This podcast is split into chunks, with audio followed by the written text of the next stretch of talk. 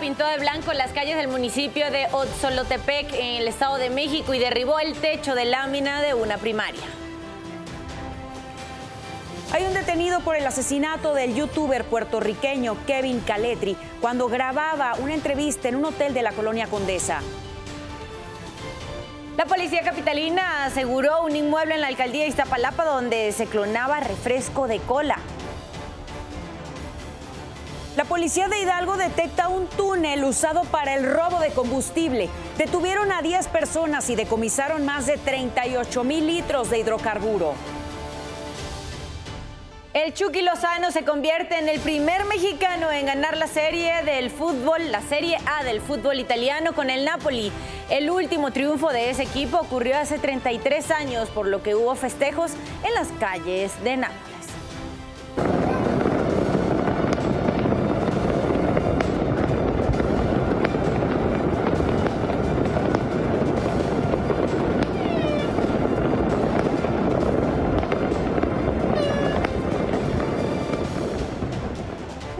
Más adelante la buena noticia del día. Le mostraremos a un perrito rescatado por empleados de una gasolinería de Guerrero, quienes le curaron las heridas que tenía en sus patas. ¿Y qué pasó durante la madrugada de este viernes? Nos los cuentas tú, Oscar Mendoza. Adelante. Muy buenos días.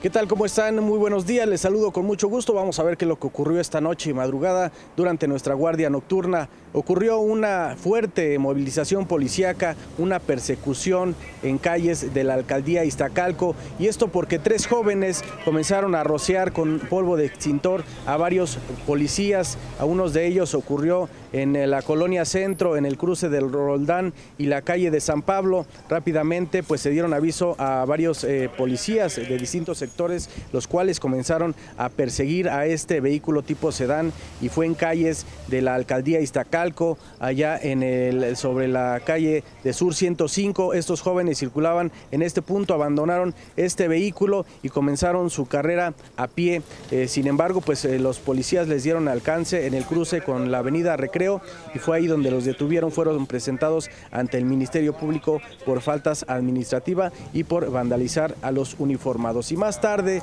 desafortunadamente, un hombre allá en la alcaldía Iztapalapa eh, perdió la vida después de ser atacado a balazos. Ocurrió en la colonia Ejército Constitucionalista, justo en la calle de Cerrada de Jacarandas, casi al cruce con la avenida Universidad, en donde, pues, eh, según eh, los vecinos, llegó un sujeto y le disparó en tres ocasiones a estas dos personas. Desafortunadamente, uno de ellos, un hombre de alrededor de 40 años, perdió la vida en el lugar. Una mujer que también fue alcanzada por las balas, pues fue llevada de gravedad a una ambulancia a un hospital cercano. Por lo pronto, pues esto fue parte de lo más importante que ocurrió esta noche y madrugada durante nuestra guardia nocturna.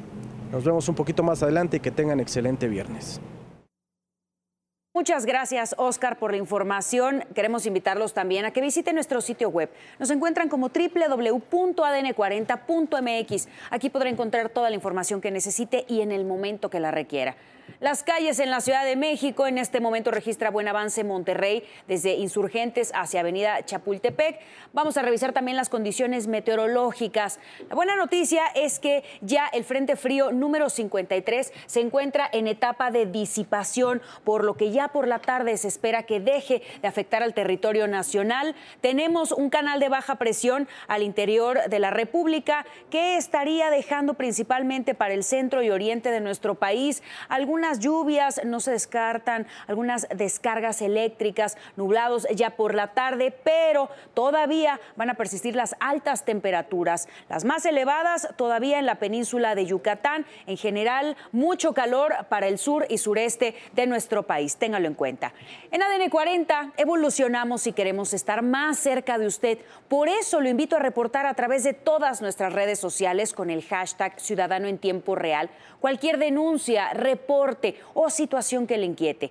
A través de redes sociales nos piden de su ayuda para reportar este poste que está a punto de caer en la calle de Hortensias, en Tlalpan, en la alcaldía Tlalpan. Ahí está precisamente la imagen que representa un peligro para quienes transitan por esa zona, porque justo enfrente de este poste se ubica una escuela. Ahí cómo se encuentra pues únicamente eh, señalizado por, por algunas eh, bandas, pero bueno, se, está deteniendo solamente de algunos cables. Lo invito a que eh, a las 12 del día escuche a mi compañera Sara Uribe que estará leyendo todos los comentarios precisamente que nos manden con el hashtag Ciudadano en Tiempo Real. Nos vamos también en tiempo real para ver cómo son las primeras horas desde la ciudad de Guadalajara, Jalisco. Ahí vemos precisamente algunas imágenes en nuestro país, pero nos vamos al plano internacional y podemos ver cómo se encuentra la ciudad de Oxford desde Reino Unido. Ramiro.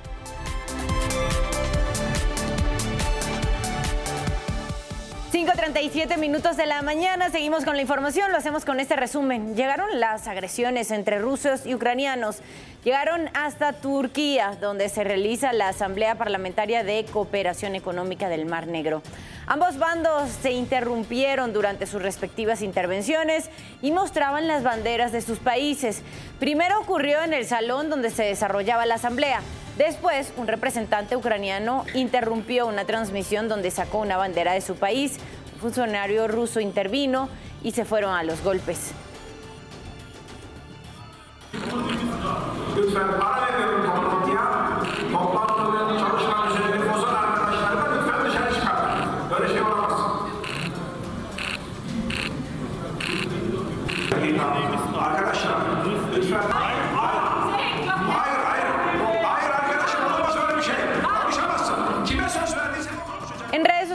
Denunciaron a una familia de Guadalupe, Nuevo León, que abandonó a un perrito en la avenida López Mateos mientras el semáforo permanecía en rojo. En el video vemos a la mascota que ya se encuentra afuera de la camioneta color vino y que se para en sus patas traseras para intentar entrar, pero una mujer saca medio cuerpo por la ventana para intentar ahuyentarlo. El semáforo cambia a verde, avanza la camioneta y el pobre perrito corre detrás de ella. Ay, no. Las autoridades ministeriales detuvieron a David N., uno de los presuntos implicados en el ataque a una nevería de Tepito cuando intentaban extorsionar. Los sujetos rociaron tiner en los refrigeradores del establecimiento y al prender el fuego el cuerpo del dueño es alcanzado por las llamas. Los familiares manifestaron que ya se les habían pedido dinero con anterioridad, pero al no ceder llegó la agresión. Vincularon a proceso a Martín N. por el delito de feminicidio en contra de Beyoncé Jazmín Amaya, la joven que fue reportada como desaparecida el 6 de abril en el municipio de China y localizada sin vida el 14 de abril en un predio de la comunidad El Verde en Nuevo León. El juez le dictó como medida cautelar prisión preventiva y fijó un plazo de tres meses para el cierre de la investigación. Esta es la segunda vinculación a proceso dictada en contra del imputado, ya que también es investigado por la desaparición de Beyoncé. 5 de la mañana con 39 minutos. En temas de urbe, asesinaron a balazos al influencer Kevin Caletri en la colonia Hipódromo. Esto ocurrió al interior de un hotel cuando se llevaba a cabo una filmación. Tras recibir la denuncia, elementos de la Secretaría de Seguridad Ciudadana implementaron un operativo que fue en la calle Bolivia y su cruce con Doctor Norma, donde se logró identificar a dos presuntos responsables, quienes al percatarse de la policía comenzaron a correr en diferentes direcciones. Luego de una persecución, uno de ellos fue detenido. Caletri era conocido en las redes sociales por su reality show llamado Amor o Fama, el cual es publicado en la plataforma de TikTok. La policía detuvo a dos personas y aseguró cientos de botellas de refresco de cola, posiblemente clonada durante un cateo realizado en la colonia Santa Marta, Catitla Norte, en Iztapalapa. En el operativo también aseguraron tres placas con reporte de robo vigente, un localizador satelital y varios vehículos. El predio quedó asegurado. Una cámara captó cuando una adulta mayor es asaltada en el Estado de México. La víctima caminaba en un mercado del municipio de Nezahualcóyotl cuando se le acercó un sujeto y le mostró lo que aparenta ser un arma. Para evitar ser agredida, sacó el dinero y lo arrojó al suelo mientras daba unos pasos hacia atrás. El delincuente lo recogió y escapó.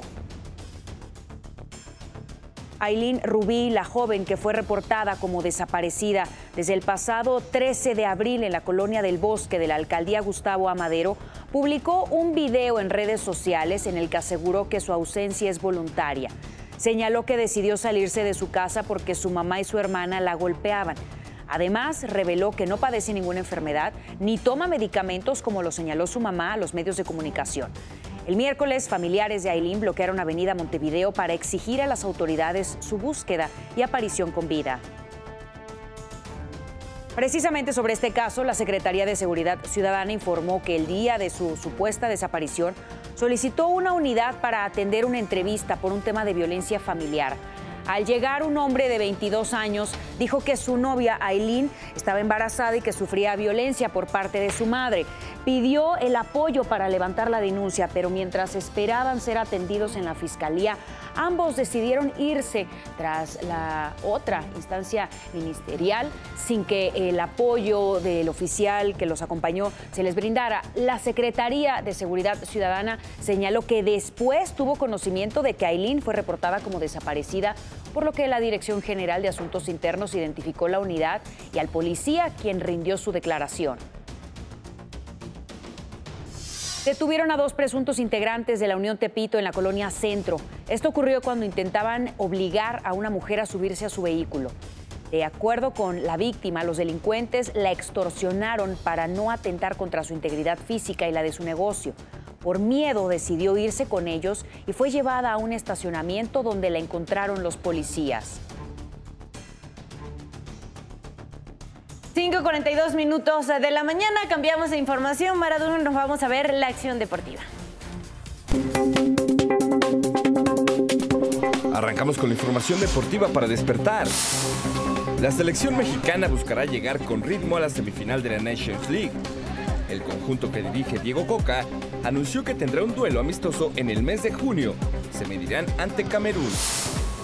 Napoli y el Chucky Lozano lograron el título de la Serie A luego de empatar con el Udinese 1 a 1.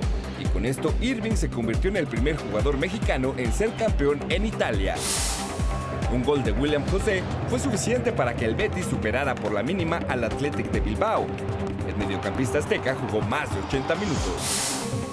El mexicano Santiago González fue eliminado en semifinales del Masters de Madrid, junto a su compañero francés Roger Basel.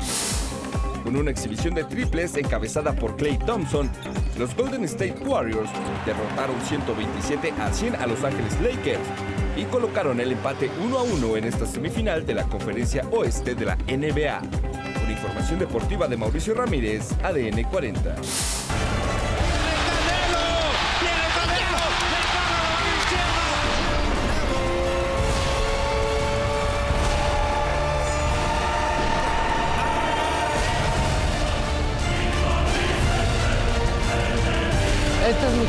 Azteca 7, la casa del boxeo. Guadalajara, Jalisco será testigo. Canelo contra Ryder, 6 de mayo a las 10 de la noche por Azteca 7. 5 de la mañana con 44 minutos. En temas internacionales, el padrino de la inteligencia artificial, Jeffrey Hinton, advirtió que hay peligro de esta tecnología. Dijo que se está volviendo más inteligente que los humanos. El trabajo pionero de este psicólogo cognitivo y científico informático sobre redes neuronales dio forma a los sistemas de inteligencia artificial. Trabajó durante 10 años en Google y hace unos días renunció para poder hablar de su preocupación hacia esta tecnología. Y el gobernador de Florida, Ron DeSantis, firmó una ley que permite la pena de muerte para quien abuse de un menor de edad. La nueva legislación establece una sentencia mínima de cadena perpetua sin derecho a libertad condicional para quienes son acusados por agresión sexual de un niño menor de 12 años.